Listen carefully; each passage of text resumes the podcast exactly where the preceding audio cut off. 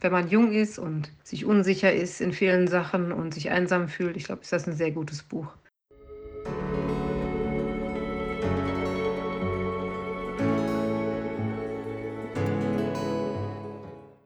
Hallo und herzlich willkommen zum Spoken German Podcast. Mein Name ist Lisa, ich bin Deutschlehrerin und ich möchte euch mit diesem Podcast helfen, euer Hörverständnis zu trainieren. Diesmal geht es um das Thema Lieblingsbücher. In diesem ersten Teil hört ihr zum ersten Mal meine älteste Schwester Wibke, die seit zehn Jahren in Australien lebt und Bücher fast noch mehr liebt als ihre zwei kleinen Töchter.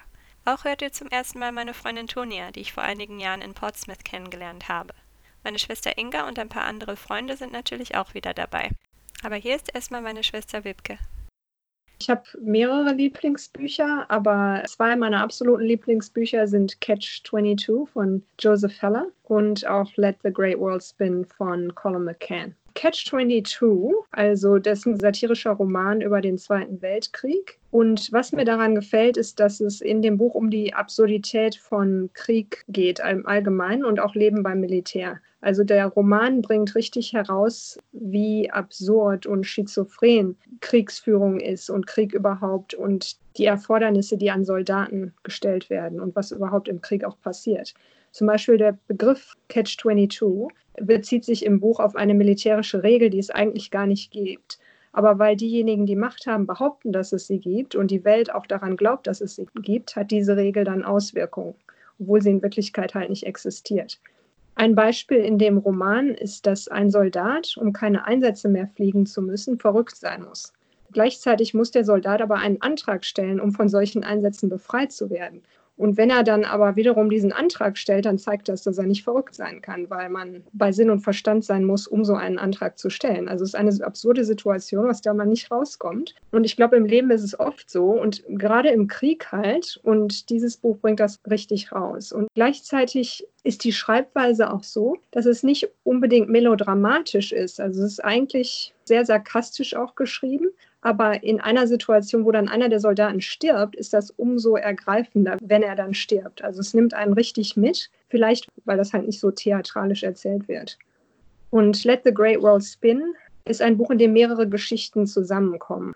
Und jedes Kapitel wird wieder aus der Perspektive einer anderen Person erzählt. Zum Beispiel einer der Charaktere, der beschrieben wird, ist ein jesuitischer Mönch, der in einer Armutsgegend in der Bronx arbeitet und mit zwei Prostituierten befreundet ist. Er verliebt sich dann in eine Krankenschwester und das bringt ihn dann in Konflikt mit seinem Keuschheitsgelübde. Aber gleichzeitig hat er eine solche Empathie für andere, also die Prostituierten zum Beispiel. Und ähm, ein anderes Kapitel ist dann aus der Sicht der Prostituierten geschrieben, wieder ein anderes aus der Sicht einer Mutter, die ihn, ihren Sohn im Vietnamkrieg verloren hat.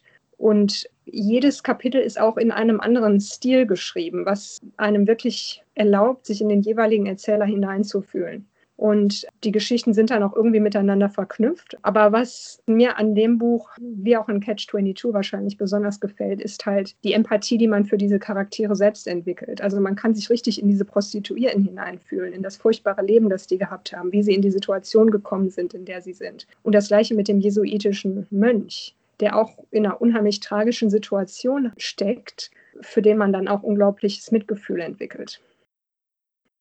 Hier ist Tonia. Ich fange mal an mit Lieblingsautor, aber ich habe auch ein Lieblingsbuch von dem Autor, also Stephen King. Als Teenager habe ich den halt oft gelesen und ich denke, was man so früher gelesen hat als Jugendlicher, das bleibt dann so eher haften.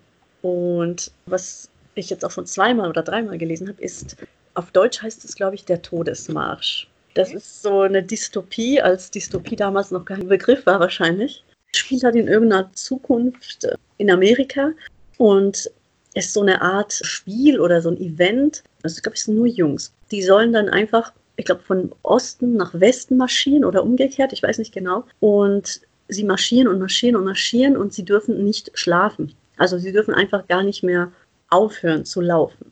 Warum das so ist und woher das kam, das wird nie erzählt ist auch egal, aber es geht halt wirklich um diese Jungs, die da losmarschieren. Und das ist also eine Art Ehre, wenn man gewinnt. Ja, und dann verfolgen wir halt den einen Protagonisten, wie er da mitmacht, wie er das erlebt, was da alles passiert. Du kriegst irgendwie drei Warnungen, wenn du mal stehen bleibst und Pause machst, paar Sekunden. Und nach der dritten Warnung wirst du erschossen. Ich liebe die Charaktere, die sind super. Es ist halt ein bisschen ruhiger. Es passiert eigentlich nicht mega, mega viel, aber Stephen King, finde ich, schreibt einfach die besten Charaktere. Er hat manchmal zu viele Beschreibungen, könnte ein bisschen langweilig sein für ein paar Leute, aber ich finde, er macht es wieder wett mit den Charakteren. Mir gefallen hat wirklich Sachen, die so nicht ganz so realistisch sind, also schon so ein bisschen spekulativ, wie es heißt. Aber klar, ich lese auch normale Gegenwartsliteratur. Da gefällt mir, also dann kommt man zum zweiten, der Fänger im Roggen. Viele mögen das ja nicht, weil es nur Gelaber, Gelaber, Gelaber ist, aber ich konnte mich damals richtig gut identifizieren mit Holden Caulfield, alle Erwachsenen halt so falsch fand und ja, so ein typischer Teenager halt, alles scheiße. Was ich neulich gelesen habe und das ist jetzt auch mein neues Lieblingsbuch. Das ist ein Science-Fiction-Buch. Das hätte ich nie im Leben gedacht, weil ich lese eigentlich nicht wirklich Science-Fiction. Also ist es die Red Rising-Saga. Pierce Brown. Bisher waren es drei Bücher, inzwischen hat er nochmal drei geschrieben so toll charakterisiert und die Plot-Twists. Ich habe so oft geheult im Bett, ja. Ich lag da im Bett, hörte manchmal bis drei Uhr morgens, weil es so spannend war. Es ging eigentlich darum, dass die Menschen halt nicht so gut sind und nicht so toll und mit Kriegen und alles, ne, die lernen es nie und alles wiederholt sich. Und deshalb hat man irgendwie bessere Menschen kreiert. Aber sie wurden alle in, in so einer Art wie die Kasten in Indien, aber in Farben unterteilt. Und die sind halt auf dem Mars. Ganz unten waren die Roten, das waren die Sklaven, ja, und die waren stolz auf ihre Arbeit und hat ihnen verklickert, dass sie das machen, damit eben die Kolonisierung beginnen kann und die Leute aus der Erde endlich kommen können und aus anderen Planeten. Und dann dachten sie, ja, wir machen ja eine ehrenvolle Arbeit. Hm. Und dann kam aber raus, da oben ging das Leben ab. Die waren alle da unten, haben sich zu Tode gerackert seit 500 Jahren. Und sie dachten immer, bald kommen die Kolonialisten. Und dann kam die Lüge raus. Und dann gibt es natürlich Rebellion. Das ist halt die Geschichte von Darrow, heißt er. Aber das Krasse ist, die Goldenen sind die Besten sozusagen, die waren ganz oben. Und er wurde sozusagen umgemodelt und in einen Goldenen verwandelt, um einfach Gerechtigkeit zu schaffen. Und das ist so super und emotional geschrieben, ja. Und auch diese Freundschaften. Und es ist richtig, richtig gut gemacht. Hier ist meine Schwester Inga, die genau wie Tonia als Teenager viel Stephen King las und auch das Buch Der Fänger im Roggen immer sehr mochte. Also mein Lieblingsbuch war lange Zeit lang A Fraction of the Whole von Steve Tolls. Und da geht es viel um Philosophie und eine Familiengeschichte, also ein Vater mit einem Sohn und auch Brüder. Und was ich sehr gut an dem Buch fand, waren diese ganzen philosophischen Gedanken. Und da ging es auch so ein bisschen gegen die Kirche, was ich gut fand. Als ich jünger war, war mein Lieblingsbuch Demian. Wenn man jung ist und sich unsicher ist in vielen Sachen und sich einsam fühlt, ich glaube, ist das ein sehr gutes Buch weil es geht um jemanden, der heranwächst und dann in den Krieg zieht und so weiter. Ich glaube, das Grundlegende, was ich daran immer mochte, war, dass er sich auch hin und her gerissen fühlt und nicht weiß, wohin er gehört und wer er überhaupt ist. Da gibt es ein sehr schönes Zitat am Anfang des Buchs. Ich wollte ja nichts als das zu leben versuchen, was von selber aus mir heraus wollte. Warum war das so sehr schwer? Und ich glaube, so geht es vielen Leuten, vor allem wenn man noch jünger ist. Dann lese ich sehr gerne Elizabeth George und Joe Nesbo so als Serien, weil ich finde, Elizabeth George schafft es immer, sehr glaubhafte und sehr sympathische Charaktere herzustellen. Also zum Beispiel die Barbara Havers liebe ich ja. Das gleiche gefällt mir dann auch bei Joe Nesbo, dass der auch so ziemlich viel Charakterentwicklung hat in seinen Büchern. Also jetzt die Hauptfigur nicht mehr, die ist Alkoholiker und dann wird er wieder rückfällig und dann wieder nicht. Und also das ist ein bisschen nervig manchmal. Aber so die Nebenfiguren, da war eine Figur, einen Mann, den fand ich am Anfang ganz schrecklich und hinterher ist er mir sogar richtig sympathisch geworden. Dann, was noch ein schönes Buch ist, ist Timbuktu von Paul Auster. Stephen King lese ich auch gerne. Das erste Buch, das ich auf Englisch damals gelesen habe, war Carrie von Stephen King. Das fand ich damals auch gut, auch wenn ich am Anfang noch nicht viel verstanden habe. Aber je mehr ich dann gelesen habe, und am Anfang habe ich auf Englisch nur Stephen King gelesen, und habe ich immer mehr verstanden.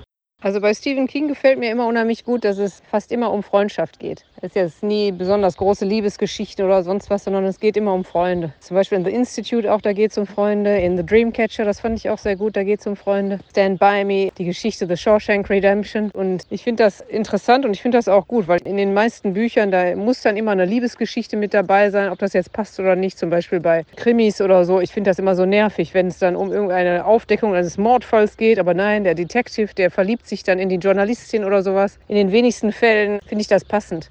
Ich finde, ein Buch ist immer dann ein gutes Buch, wenn man noch lange darüber nachdenkt und wenn das einen zum Weinen auch so ein bisschen bringt und zum Lachen gleichzeitig. Wenn ich das Gefühl habe, ich werde die Charaktere vermissen jetzt, wenn ich das Buch zu Ende gelesen habe. Und ich würde davon gerne noch mehr lesen. Es kommt auch immer auf die Stimmung an, glaube ich, und auf den Lebensabschnitt, in dem man sich gerade befindet. Hier ist Annika, die das Buch Die Liebhaberin von Elfriede Jelinek vorstellt. Also bei ihr liebe ich einfach diesen Schreibstil. Also inhaltlich spielt es in den 60er Jahren in einem kleinen Dorf und es geht um zwei Frauen. Sie wollen einen Mann haben, weil die Frau ist ja nur was wert, wenn sie gebärfähig ist und wenn sie für den Mann ein Kind zur Welt bringt und für ihn sorgt. Und das haben die halt so verinnerlicht also insgesamt könnte man sagen, dass es feministische Kritik ist an den gesellschaftlichen Verhältnissen, auch an diesem bürgerlichen Wertesystem. Was mich daran, also an Elfriede Jelinek begeistert, ist einfach, wie sie es schreibt. Und ich weiß, dass es gefällt auch nicht allen. Ich werde gleich mal ein kleines Stück vorlesen. Also zum einen gibt es halt keine Großschreibung, was es natürlich speziell macht. Also alles ist kleingeschrieben. Die Sätze sind relativ kurz, also einfach grammatikalisch aufgebaut, wiederholen sich dann inhaltlich teilweise auch. Und es ist super bissig die Hauptfiguren werden auch nicht sympathisch oder so dargestellt. Also man baut jetzt keine Beziehung zu denen auf, weil es super distanziert ist. Also die verkörpern irgendwie so Stereotype von eben den Leuten, die diese Werte verinnerlicht haben. Und ja, also es ist eigentlich bitterböse, könnte man auch sagen, weil sie wirklich gemein schreibt über diese Frauen. Ja, ich lese dir mal was vor. Gerne.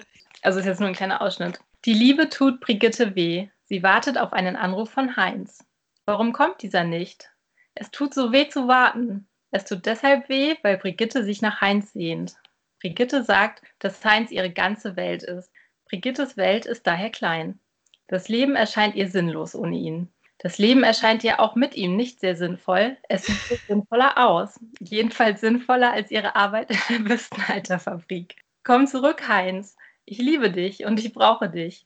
Heinz braucht eine gesicherte Existenz. Etwas in ihm sagt, Strebe vorwärts, das sagen auch die erfahrenen Eltern, die über die Landesgrenzen noch nicht hinausgekommen sind.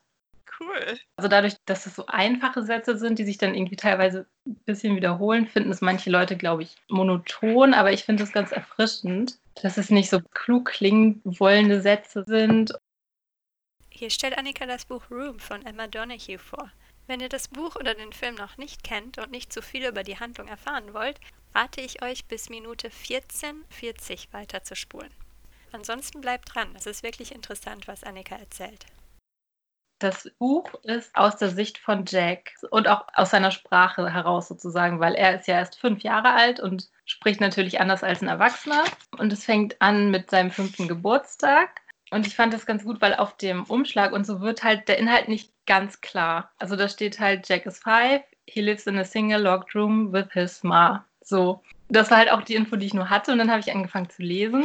Dann wundert man sich erst, warum die nicht rausgehen. Und dann steht da irgendwann, er muss im Schrank schlafen. Und irgendwann kommt immer Old Nick und bringt was zu essen. Aber er darf Jack nicht sehen. Und am Anfang war ich so, hä, was stimmt denn mit der Mutter nicht? Warum gehen die denn nicht raus? dann so dämmerte, ach du Scheiße, die sind da eingesperrt, ne? Und dann fand ich es auch richtig schrecklich erstmal. Aber ich fand es total gut geschrieben irgendwie, weil das halt aus seiner Sicht ist. Und also Gegenstände zum Beispiel haben auch keinen Artikel. Also weil er kennt natürlich immer nur eine Version von der Uhr zum Beispiel und das ist dann halt Uhr. Also die Gegenstände sind halt so ein bisschen seine Freunde, weil er ja auch sonst nicht viel hat in dem Raum, außer seiner Mutter natürlich. Und dann fand ich es halt erstmal interessant, also weil er ja da reingeboren ist in diese Situation und für ihn ist das alles normal. Und wie furchtbar das für die Mutter alles ist, diese Situation. Das ja. erschließt sich halt erst so langsam. Aber für ihn ist halt alles in Ordnung so. Und das fand ich sehr interessant, dass ein Kind sich dann so damit arrangiert irgendwie, wenn es das nicht anders kennt.